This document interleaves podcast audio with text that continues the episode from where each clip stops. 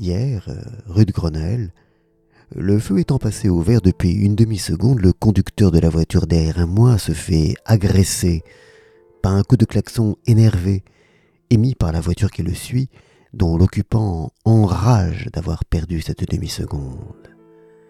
Quelle étrange angoisse que celle du temps perdu. Elle se voit aussi chez ces personnes qui se plaignent continuellement des réunions, non pas parce qu'on s'y ennuie, ce qui serait une excellente raison, mais parce qu'elles prétendent y perdre leur temps, euh, comme si celui-ci était une denrée rare et précieuse.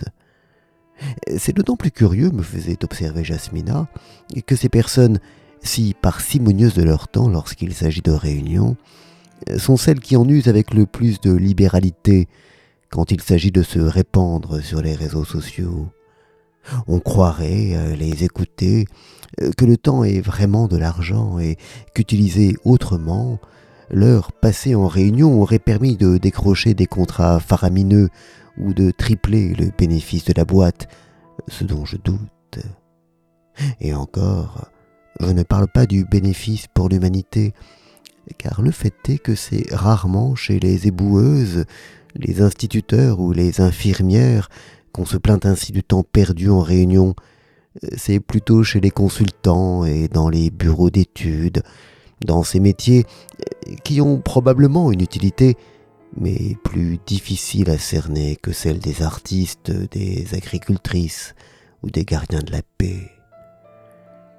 Je me disais que cette obsession de l'heure gâchée était peut-être l'expression d'une conscience malheureuse, mais élégiaques du temps perdu devaient bien parfois réaliser la vacuité de leur activité. Se plaindre de la durée des réunions était probablement une façon pas trop pénible de détourner et rendre plus légère leur vague culpabilité. Que n'aurait-il pas fait d'utile et de constructif sans le boulet de ces réunions? Puis, revenant au conducteur colérique qui, dans sa grosse voiture, dépassait maintenant mon vélo, je me disais un peu la même chose.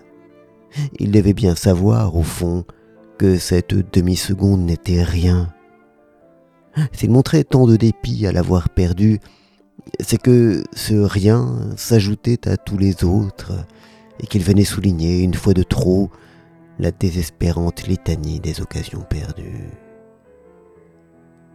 Il y a tant de choses dont nous sommes insatisfaits et dont nous rendons le manque de temps responsable, en sachant bien, au fond, que le temps n'y est pour rien et que nous y sommes pour tout.